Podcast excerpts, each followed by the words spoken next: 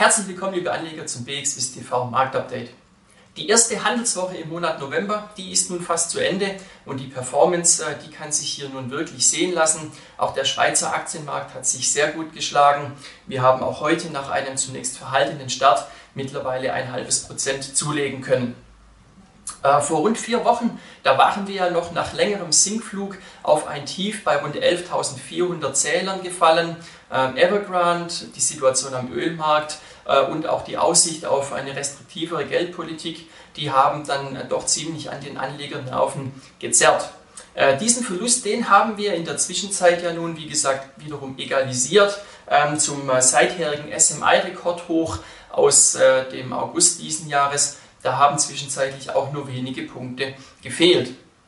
Woher kommt der Aufschwung? Nun, das liegt zum einen daran, dass der Evergrande-Schock äh, etwas nachgelassen hat. Das Unternehmen konnte ja die fällige Zinszahlung innerhalb einer Nachfrist leisten. Ähm, man muss aber hier schon sehen, dass das Unternehmen ja nun weitere Zinszahlungen äh, bedienen muss in Zukunft. Und aktuell hat auch ein weiterer Konkurrent Zahlungsschwierigkeiten angekündigt. Anleger sollten also dieses Thema weiterhin gut im Auge behalten.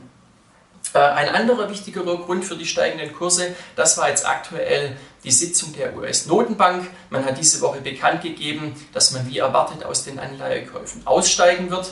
Man wird die Zinsen jedoch vorerst nicht anfassen. Das war eine Nachricht, die der Markt sehr positiv aufgenommen hat. Man freut sich nun generell über die herrschende Klarheit und ähm, ja, einzelne Marktteilnehmer gehen hier davon aus, dass vor Mitte 2022 an der Zinsfront erstmal nichts passieren sollte.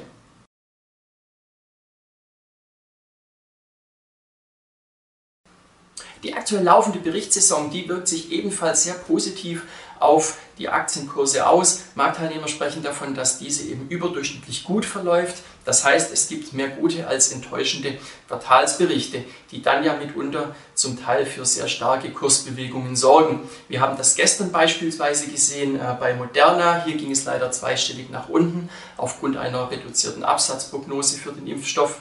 Ebenfalls zweistellig im Minus die Aktien von Peloton auf der anderen Seite haben sich die Anleger von Qualcomm freuen können.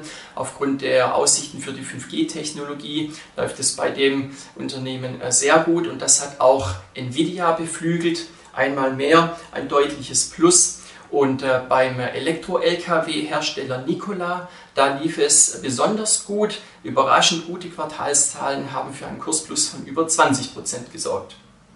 Ähm, am Schweizer Aktienmarkt, da waren gestern die Titel von Credit Suisse im Fokus. Am Ende des Tages war es ein Minus von knapp 5%.